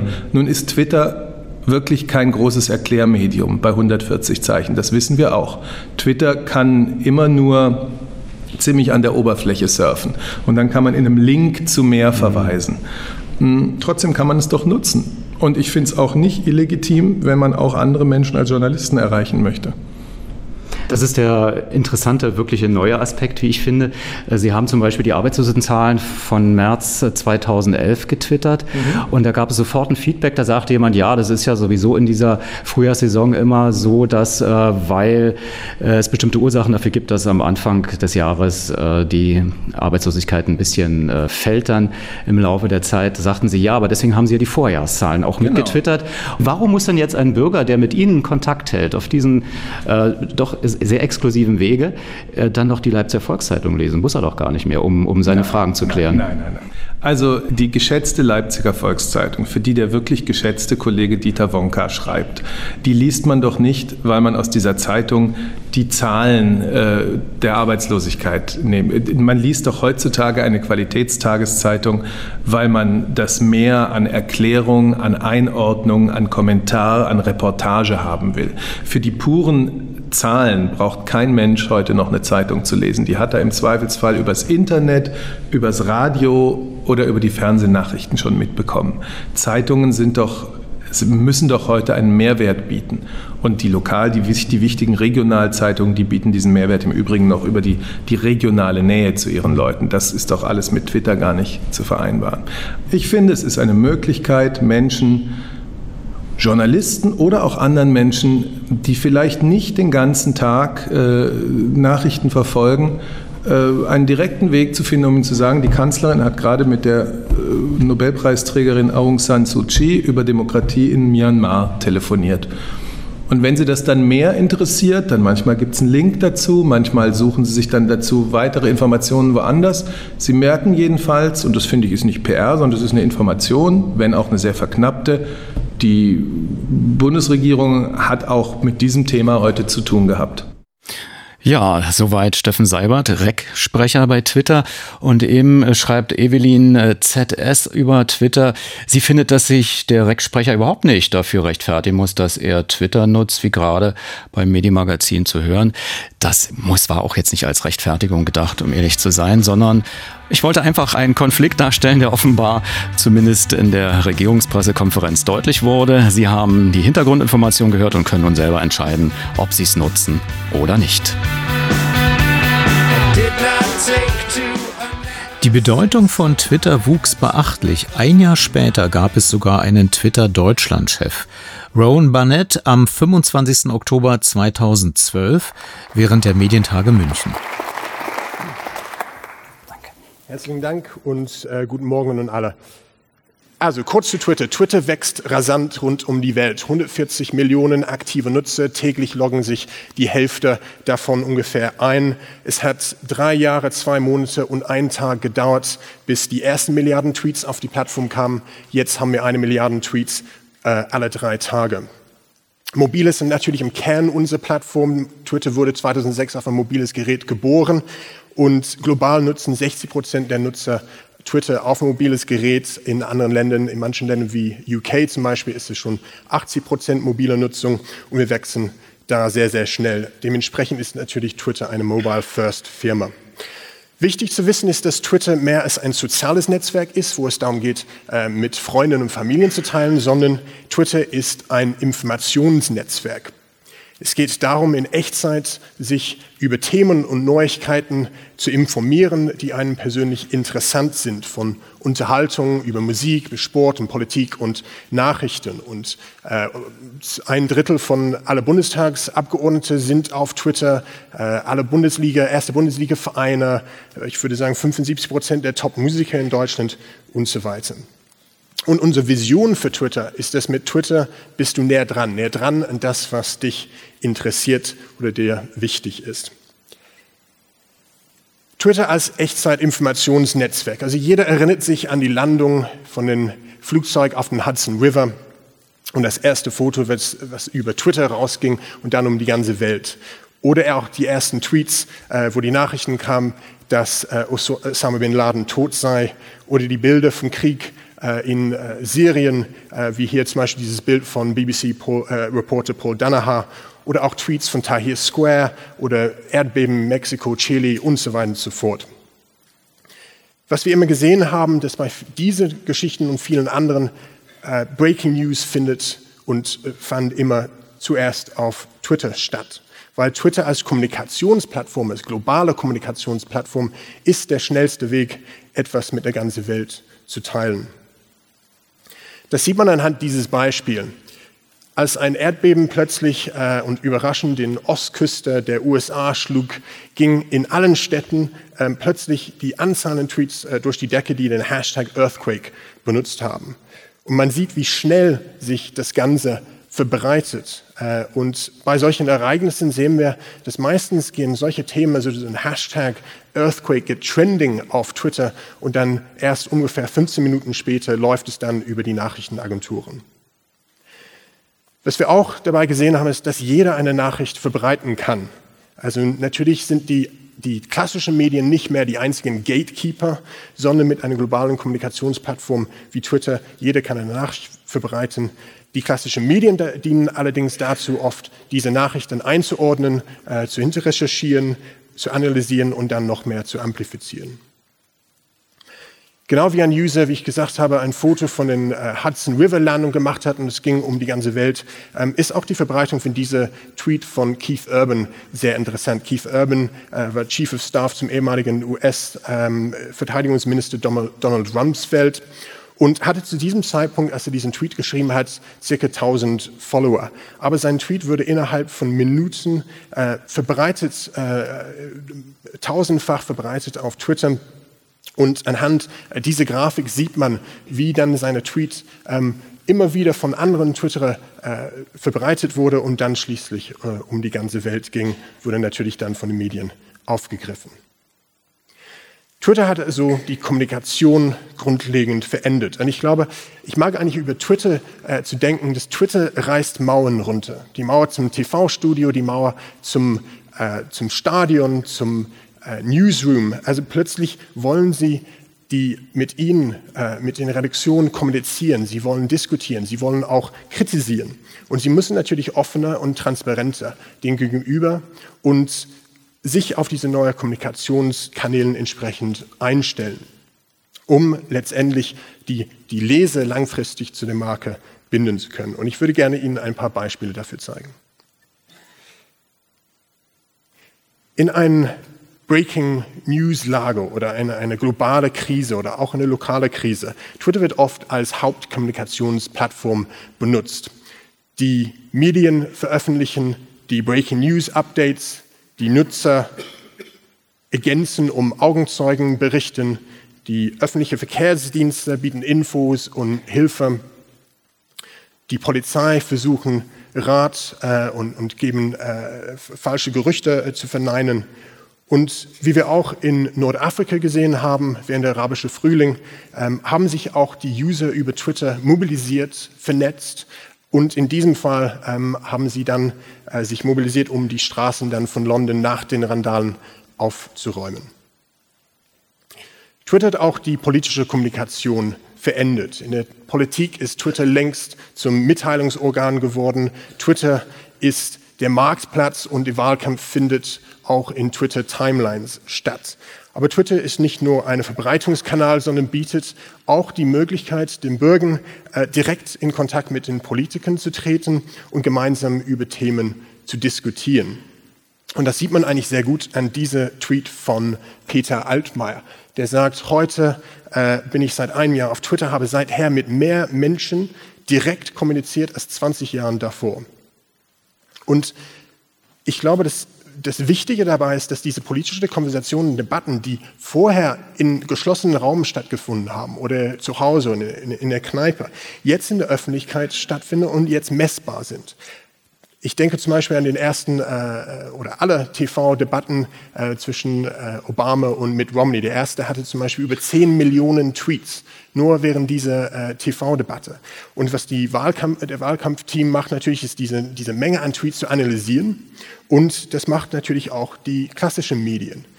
Und wenn ich in der Politikressort sitze und das Ganze nicht mitkriege, was da, was, was da für Debatten, was da für Meinungen äh, kommen, dann mache ich eigentlich meinen Job falsch.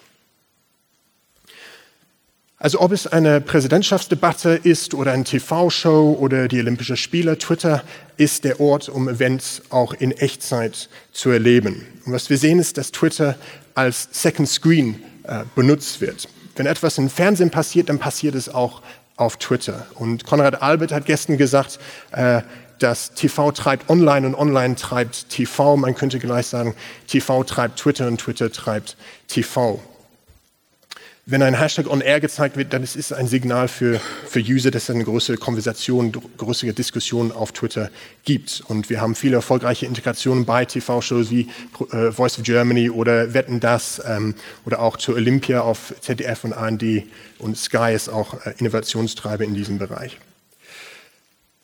Also letztendlich, Twitter verändert den Journalismus, wie News produziert, verbreitet und konsumiert werden. Und man muss sich natürlich als Journalist und als Medien ähm, darauf einstellen, um davon zu profitieren. In Deutschland hat es auf jeden Fall eine, eine Weile gedauert, ähm, bis das als Chance realisiert wurde. Und viele Medien, zum Beispiel wie die SZ, hatte am Anfang des Jahres sagen mit 20 bis 30 Journalisten auf Twitter und jetzt haben die über 100. Also es findet ein Wandel statt. Allerdings ist dieser Wandel ähm, einigermaßen langsam, besonders sehr langsam im Vergleich zu anderen Ländern. Es gibt immer noch sehr, sehr viele Journalisten, die nicht äh, auf Twitter sind. Und dabei finde ich, dass Recherche auf Twitter ist genauso wichtig wie eine Agentur oder ein Telefon. Und würde ich als Journalist meinen Chefredakteur sagen, ich bin ein Journalist und nutze das Telefon nicht, der würde mich für verrückt halten. Allerdings diesen Satz, ich bin ein Journalist und nutze Twitter nicht, hört sich hier zumindest noch nicht verrückt genug an, finde ich. Und es würde sich auf jeden Fall verrückt anhören, äh, wenn ich bei Le Monde oder bei Guardian oder bei New York Times äh, arbeiten würde. Und ich hoffe, dass in einem Jahr, beziehungsweise bin ich fest davon überzeugt, dass jeder Chefredakteur wird so reagieren, wenn sein Journalist sagt, er ist nicht auf Twitter, hoffentlich mit entsprechenden vielen Armbewegungen und äh, Lautstärke.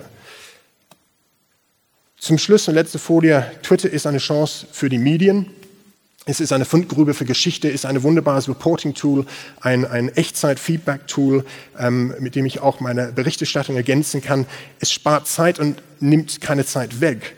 Twitter bietet die Möglichkeit, die Leser noch stärker an die Marke zu binden, neuen Leser zu erreichen und letztendlich auch Reichweite zu gewinnen. Ich glaube, die Gefahr liegt darin, diese Chance nicht zu ergreifen und einen Wettbewerbsvorteil an anderen zu verschenken.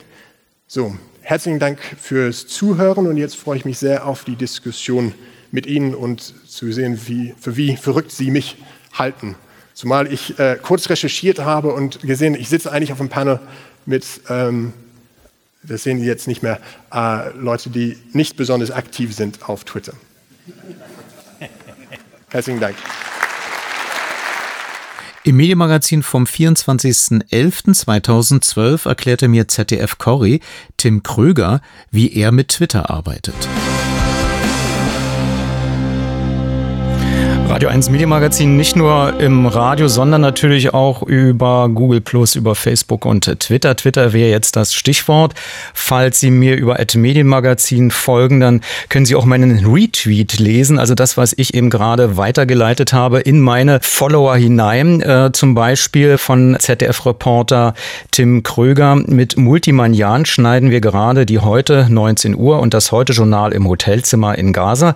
Und klickt man dann auf den Link, sieht man auch, wie sie gerade an einem Laptop sitzen und tatsächlich schneiden. Oder dann gibt es einen anderen Tweet, ein Familienbadezimmer in Gaza, ebenfalls mit Foto oder Familie Soltan ist im Norden Gazas in ihre Wohnung zurückgekehrt und gleich die ersten Hausaufgaben seit Tagen. Aber man konnte auch lesen, äh, in dieser Woche dauernder Luftalarm an der Grenze zu Gaza haben Schutz im Straßengraben gesucht. 200 Meter entfernt beginnen israelische Panzer auf Gaza zu schießen.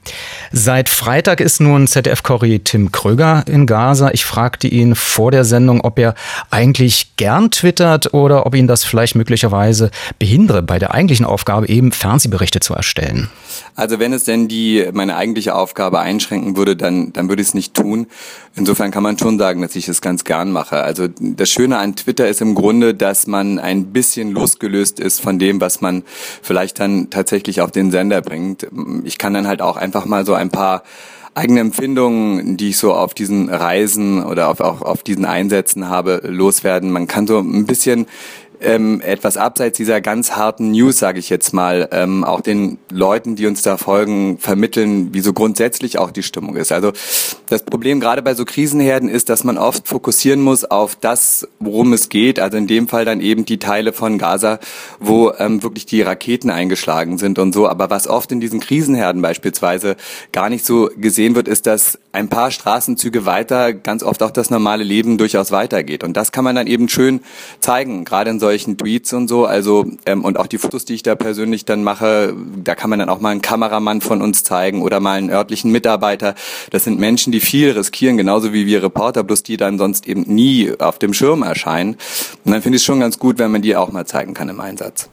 Der Twitter-Account Reporter ZDF existiert seit Herbst 2010. Mir persönlich ist er zum ersten Mal aufgefallen, als aus Libyen im August 2011 getwittert wurde, äh, von den Kämpfen, bevor Gaddafi getötet wurde. War das seinerzeit eine Entscheidung aus Mainz, vom Lerchenberg, vom ZDF, dass Korrespondenten twittern oder gab es äh, den dringenden Wunsch auch von Ihnen als Korrespondent, eben jenseits mal in die Straßenzüge hineingehen zu können und darüber zu berichten, die nicht unmittelbar im Fokus der aktuellen Berichterstattung im Fernsehen liegen sollen, ähm, sozusagen als nur eine Momentaufnahme für die Heute-Sendung, sondern dass Sie eben auch in der Lage sind, auch sowas wie einen Nachrichtenstrom zu liefern? Also um das ganz kurz noch zu ergänzen, also natürlich kommen auch in unseren Berichten die ganz normalen Menschen und, und das, ich sag mal so, dieses kleine kleinteilige jenseits der großen Katastrophen zum Ausdruck. Also wir versuchen das natürlich auch irgendwie mit in unsere Berichte einzubringen. Aber ähm, nein, das ging tatsächlich vom, von den Kollegen vom Lerchenberg aus. Wir haben dort ähm, junge Kollegen sitzen, die sich mit diesen Tweets, mit diesem Twitter auseinandergesetzt haben. Ähm, und die sind auf uns zugekommen und haben gesagt, das sollten wir eigentlich mal tun, ähm, einfach um auch mit ein bisschen die Netzgemeinde einzubinden in das, was ähm, wir vor Ort berichten und vor allem auch eben mit diesem Pfund zu wuchern, dass wir da im Beispiel ähm, Libyen, also Tripolis im August 2011 drei Reporter hatten. Und dann kam es eben dazu, dass beispielsweise der Oligarch ein, eine Sache getweetet hat, die ich nie vergessen werde, wie er mit dem gesamten Team vor einem Panzer in der Nähe des ähm, Gaddafi-Compounds abends ähm, Thunfischdosen gegessen hat. Das finde ich ist eben schön, dass man da auch mal sieht, wie die Arbeitsumstände sind. Also so ein bisschen diesen Background auch der Arbeit von Korrespondenten ähm, zeigen kann. Ähm, ja, aber wie gesagt, also das ging eher von den Kollegen, von den jungen Kollegen aus dem äh, Mainzer Lerchenberg aus, die dann an mich zum Beispiel auch herangetreten sind. Gibt es für Sie Twitter-Regeln, also bis hin zur Sicherheit, dass Sie ja da Ihren Standort verraten? Also wir haben jetzt keine konkreten Regeln aufgestellt, aber natürlich würden wir, ähm, würde ich zum Beispiel immer erstmal mit einem Kollegen vor Ort, einem lokalen Mitarbeiter besprechen, ob er überhaupt äh, möchte, dass ich ihn erwähne oder gar in einem Foto zeige. Ähm, das kann natürlich unter Umständen dann auch für die, den oder diejenige gefährlich werden, wenn er klar wird, dass er mit uns zusammenarbeitet. Also es gibt im Grunde keine Regeln, aber wir passen natürlich auf, dass wir dort nichts ähm, verbreiten, was unsere Sicherheit gefährden würde. Welche Rolle spielt nun Twitter auf der anderen Seite für Sie, also als Recherchetool? Ist das etwas, wo Sie jetzt auch, ich sag mal, wenn Sie unterwegs sind und möglicherweise auch Wartezeit überbrücken müssen, nutzen, um sich sozusagen abzudaten? Ist das seriös, was man da zurzeit lesen kann? Ich denke schon. Also ich, ich nutze Twitter regelmäßig mittlerweile, also mehrfach am Tag, gerade in so einer Situation wie jetzt im Gaza-Konflikt und ähm, äh, lese sehr viel. Es ist interessant einerseits, weil man die Partner in einem solchen Konflikt oder die verschiedenen Seiten in einem solchen Konflikt erstmal kennenlernt. Beispielsweise ähm, die IDF, also die Israeli Defense Force, die ihre ähm, Sichtweise weitergeben, dann die Al-Qassam-Brigaden, ähm, denen folge ich auch und, und lese, was die sagen und denken. Das ist natürlich nichts, worauf ich jetzt meine Informationen aufbaue, aber es ist interessant zu sehen, welche Sichtweise sie haben und wie sie versuchen, die Deutungshoheit über die Ereignisse zu behalten. Aber ganz nebenbei, dass das jetzt natürlich sehr eingefärbte äh, Dinge sind, sind auch eine Menge Kollegen, die hier unterwegs sind im Gazastreifen oder in einem solchen Konflikt, auch auf Twitter. Das ist sehr interessant zu sehen, was die schreiben, was sie für, für Informationen haben. Und man kann mittlerweile ganz normal auch ähm, beispielsweise einer ihrer israelischen Tageszeitung Haaretz folgen oder Reuters und so. Das sind dann wiederum ganz seriöse Quellen, die ich normalerweise beispielsweise über die Agenturmeldungen und so bekommen würde. Bloß auf Twitter bekomme ich sie dann eben auch schneller und vor allem immer aufs Handy. Also das ist schon ein sehr, sehr wichtiges Tool mittlerweile, ähm, gerade auch für Journalisten jetzt in solchen Krisenregionen. Gucken wir noch mal ganz kurz auf die ähm, ja, Accounts von äh, der israelischen Armee, IDF Spokesman und mhm. andererseits äh, tatsächlich die äh, Al-Qassam-Brigaden. Der israelischen Armee folgen etwa 200.000. Da liest man so Tweets wie, wir empfehlen, dass in den bevorstehenden Tagen keine Hamas-Truppen, Kämpfer oder Anführer ihre Köpfe an der Erdoberfläche zeigen. Auf der Gegenseite 41.000 Follower. Heute liest man palästinensischer Mann getötet und äh, 19 verwundet in Canyonis City. Sie werden besser wissen, wie man das ausspricht. Aber man liest auch Tweets wie, unsere gesegneten Hände werden zu euren Führern und Soldaten reichen, wo auch immer sie sind. Ihr habt die Tore zur Hölle für euch geöffnet. Sind das tatsächlich brauchbare Informationen oder ist das hier durchweg Propaganda letzten Endes? Also dadurch, dass es eben ganz klar nur eine Seite ist ähm, in einem solchen Tweet, also eben dann die israelische Armee beispielsweise, ähm, kann man es ja nicht einfach als eine ausgewogene Information betrachten, sondern alles, was auf diesen Tweets von der jeweils ein oder anderen Seite in einem solchen Konflikt getweetet wird, kann man zur Kenntnis nehmen. Aber ich würde sie niemals als Grundlage einer gesicherten Information annehmen. Es gibt natürlich Situationen, beispielsweise wie der Tweet, den sie gerade vorgelesen hat, da ging es ja um diesen einen Palästinenser, der gestern erschossen worden ist, hier am Gazastreifen in der Nähe der Grenze, ähm, den man dann schon ernst nehmen muss, weil das natürlich ein Fall war, wo wir alle dachten, oh Gott, ist jetzt die Waffenruhe in Gefahr.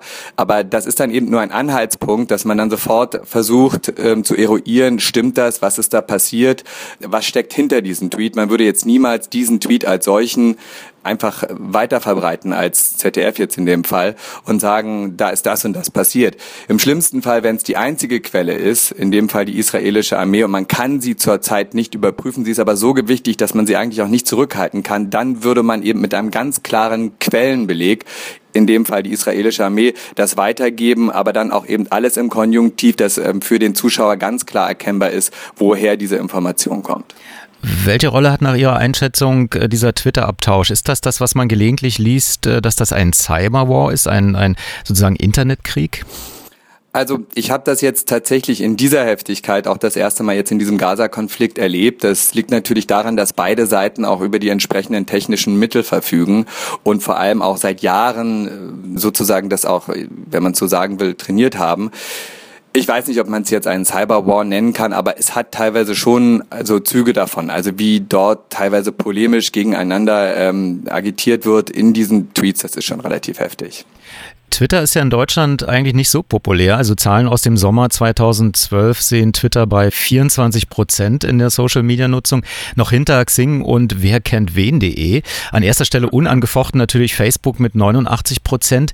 Kann man nun aus der Tatsache ableiten, dass die israelische Armee twittert, dass das Interesse in Israel und im Gazastreifen höher ist an diesen Social Media?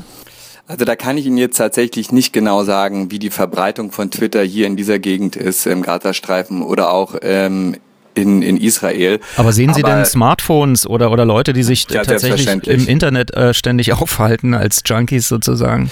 Also auch im Gazastreifen, in Israel sowieso, aber auch im Gazastreifen sind diese, ist diese Technik verbreitet. Es gibt viele Menschen mit Smartphones. Also insofern gehe ich schon davon aus, dass das ähm, auch viele Leute oder einige Leute dann lesen. Aber wie weit das dann wirklich verbreitet ist, das kann ich nicht sagen. Sie drehen gerade für die ZDF-Nachrichtensendung äh, nachher um 19 Uhr. Worüber werden Sie berichten? Oder äh, vielleicht dann auch, äh, worüber werden Sie twittern? Also was wir heute jetzt nochmal machen wollen, ist einfach nochmal gucken, wie die Stunden, die Tage jetzt nach der Waffenruhe verlaufen hier im Gazastreifen. Wir waren heute Morgen bei den Fischern. Das ist ja eine ganz interessante Geschichte, weil die durchaus darauf hoffen, dass im Zuge dieser Waffenruhe es Zusatzvereinbarungen gibt, dass sie beispielsweise weiter raus fischen dürfen. Bisher dürfen sie nur innerhalb einer Drei-Meilen-Zone fischen, zumindest erlaubt ihnen das die israelische Armee nur. Und sie wollen gerne weiter raus, um auch größere Fische zu fangen. Darüber haben wir berichtet. Wir waren nochmal in einem Krankenhaus. Wir wollen nochmal eine Familie besuchen, um zu gucken, wie es der geht. Also einfach nochmal einfach äh, drei Tage nach der Waffenruhe schauen, wie ist die Entwicklung hier in Gaza. Normalisiert sich die Lage. Tim Kröger ist 19 Uhr, also höchstwahrscheinlich mit einem Bericht aus dem Gaza-Gebiet in der heutigen Heute-Sendung dabei. Wenn die Kollegen in Mainz so entscheiden, man kann ja immer nicht die Nachrichtenlage vorausahnen. Auf alle Fälle ist er aber praktisch auf Sendung bei Twitter unter Reporter ZDF mit dem Kürzel TK. Meine Samstag-Follow-Empfehlung. Vielen Dank, Tim Kröger. Danke auch. Vor elf Jahren war Twitter noch sehr neu für Journalisten. Die Wissenschaft begann sich inzwischen auch für Twitter zu interessieren. Im Medienmagazin vom 16. Juli 2016 fragten wir Twitter politischer Seismograph. Radio 1 mit dem Medienmagazin auch erreichbar natürlich unter Twitter slash Medienmagazin. Falls Sie ja Fragen haben oder auch äh, Kommentare, bin ich immer gern daran interessiert. Aber jetzt bin ich erstmal interessiert, äh, Michael Mayer herzlich im Studio zu begrüßen, weil er hat eine neue Studie mitgebracht, die insofern ganz gut in die Sendung passt, als das, ähm, was ich vorhin schon sagte, Twitter nicht nur ein Newsbreaking-Tool ist, wo man also sekundengenau auch erlebt, wie andere eine bestimmte Situation erleben. Wir nehmen zum Beispiel nur Nizza, da war man schneller informiert auch über die Grausamkeiten auf äh, teilweise auch fragwürdigem Niveau, weil man dort Leichenteile sah, über ein Geschehen. Aber äh, Michael, du hast äh, interessante Fakten über eine Studie mitgebracht. Twitter kann mehr im Sinne der Prognose. Ja, wobei ganz so wie du es gesagt hast, also es gibt eine Studie der Uni Konstanz und die Forscher haben sich da mal die Zeit äh, vor drei Jahren bei der Bundestagswahl 2013 vorgenommen. Es geht bei der Studie, die übrigens von der Konrad-Adenauer-Stiftung in Auftrag gegeben wurde, darum mal zu untersuchen, inwieweit Twitter politische Stimmung abbildet oder gar Wahlprognosen. Also mit anderen Worten, inwieweit man äh, Tweets untersuchen kann und aus diesen Tweets dann herauslesen kann, in welche Richtung eine politische Stimmung, also sprich jetzt in Deutschland äh, geht. Also und man kann sich das so vorstellen, wie ja auch Google so etwas hat, dass die irgendwie 14 Tage vorher wissen, weil man durch Suchanfragen etwas hochrechnen kann, wo es eine Grippewelle gibt zum Beispiel. Genau. Und wenn man das entsprechende Know-how hat, diese Daten zu lesen, kann man also offenbar auch bei Twitter bestimmte Stimmungen hochrechnen. Genau. Also ich sag mal kurz, wie sie vorgegangen sind, die Forscher. Die haben 1,4 Millionen Tweets haben sich angesehen, die von knapp 100.000 Nutzern kamen. Und äh, wie gesagt, es war damals die Zeit vor der letzten Bundestagswahl. Da wurde ja viel getwittert zu Merkel Merkel und dem, dem SPD-Kandidaten Steinbrück. Und ich habe mit Andreas Jungherr gesprochen, der ist Politologe und erforscht den Einfluss des Internets und sozialer Medien auf die Politkommunikation. Und Jungherr hat mir über Twitter als Gradmesser für politische Stimmung Folgendes erzählt. Twitter ist sicherlich ein Medium, an dem man kurze Aufmerksamkeitssprünge von bestimmten Bevölkerungsgruppen sehen kann. Ähm, allerdings ist, äh, erlaubt Twitter keine Rückschlüsse auf Gesamtbevölkerungsmeinungen oder Wahlprognosen zum Beispiel. Twitter ist ein Medium, was sehr, sehr spezifisch ist. Also das fängt schon damit an, was der Dienst ihnen sagt, worüber sie schreiben sollen. Also Dinge, die ihnen gerade auffallen, die sie gerade machen.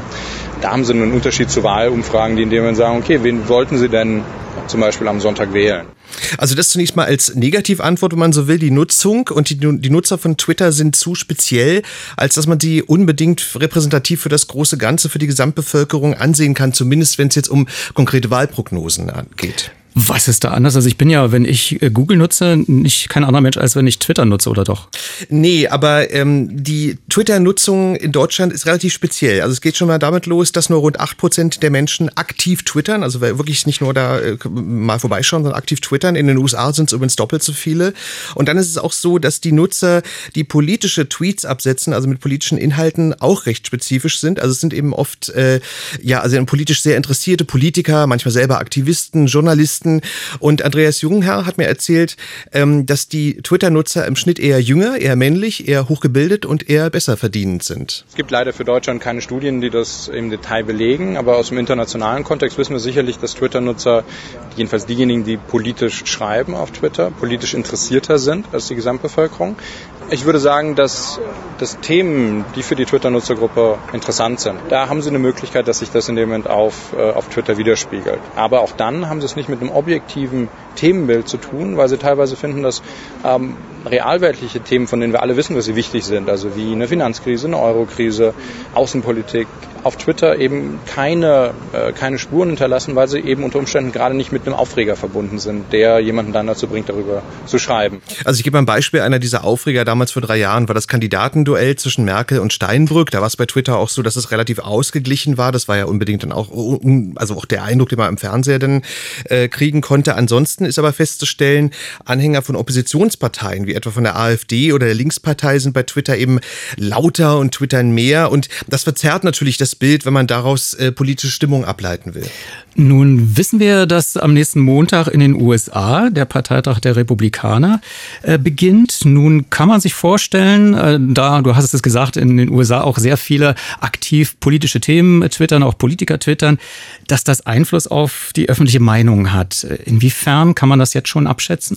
Also an den USA, wenn man so will, kann man ablesen, wohin die Reise geht, denn dort sind ja die Tweets, wie wir alle wissen, von Trump, äh, aber auch von anderen Politikern noch viel stärker in das allgemeine Bewusstsein und auch in die mediale Berichterstattung vorgedrungen. Und das habe eben Methode, hat mir Andreas Jungherr erzählt. Gerade wenn Sie ein Kandidat sind wie Trump, der halt von der Kontroverse lebt, haben Sie auf Twitter natürlich eine super Möglichkeit, einfach Ihre Meinung oder einen kontroversen Spruch rauszuhauen, ähm, der dann eben von den Medien aufgegriffen wird. Und es kann in dem Moment sein, dass Twitter dadurch einen tatsächlichen Einfluss hat auf die Berichterstattung und Trump dadurch deutlich mehr Leute erreichen würde, als er es alleine könnte.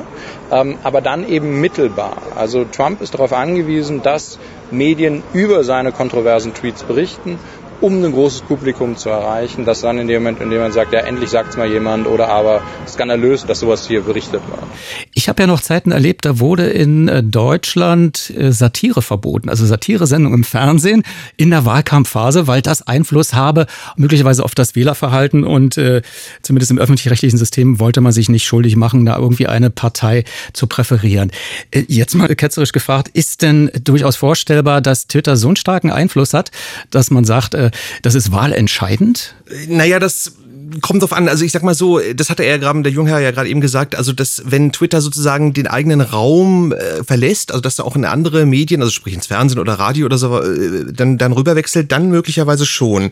Aber man muss auch äh, nochmal drauf gucken, wer twitterte eigentlich, also mit anderen Worten, welcher Politikertypus bin ich? Also man sieht ja zum Beispiel an AfD-Politikern wie etwa Beatrix von Storch, dass die da ganz klar auf Provokation und Skandalisierung setzt und eben dann auch auf mediale Berichterstattung hofft, also dass man sich eben darüber empört. Das wäre übrigens ja auch mal ein Tipp an die Medien, nicht immer über jedes Stöckchen zu springen, was sie einem davor hält. Aber ich habe das mal Matthias Riechel gefragt, wie wichtig Politiker Twitter nehmen bzw. nehmen sollten. Riechel ist Digital Strategist in Berlin, wie es schön heißt, und hat unter anderem schon des Öfteren die SPD bei ihrer Digitalstrategie beraten. Wenn ich jemand bin, der das ganz nativ nutzt, äh, das schon immer integriert habe und auch ein ganz natürliches Verhältnis habe mit Sozialnetzwerken, ähm, dann ist es natürlich für mich auch im Wahlkampf super relevant, weil dann von mir auch erwartet wird, dass ich mich da engagiere. Wenn ich es nicht nutze, nur als Feigenblatt dann im Wahlkampf hervorziehe, um zu sagen, ha, guck mal, ich bin ähm, fast wie Obama, dann ist es deutlich weniger relevant ähm, bis gar nicht relevant. Also ich würde es so zusammenfassen, Twitter hat sicherlich einen bestimmten Einfluss, aber der ist eher klein und der wird insofern größer, wenn es wirklich auch in andere Medien rüberwechselt, also ins Radio oder ins Fernsehen. Und es hat natürlich auch, äh, ist auch abhängig davon, wie politisch die Bürger überhaupt sind, wie weit sie das wahrnehmen. Aber man kann sicherlich sagen, dass die sozialen Netzwerke, zu denen ja auch Facebook und Snapchat gehört, äh, künftig in den Wahlkämpfen wichtiger werden. Ja, man hat es spätestens bei Obama, das noch der Vollständigkeit halber gemerkt, der ja darauf äh, mehr spielte als sein Amtsvorgänger George W. Bush, äh, bei dem man wohl erstmal, glaube ich, aber da bin ich nicht ganz hochprozentig informiert, äh, die Telefonanlage des Weißen Hauses auswechseln musste, weil die noch ein vorsintflutliches Modell hatten damals. Vielen Dank, Michael Mayer, für diese Einblicke und dann bin ich gespannt, wie Twitter zumindest den US-Wahlkampf jetzt befeuert.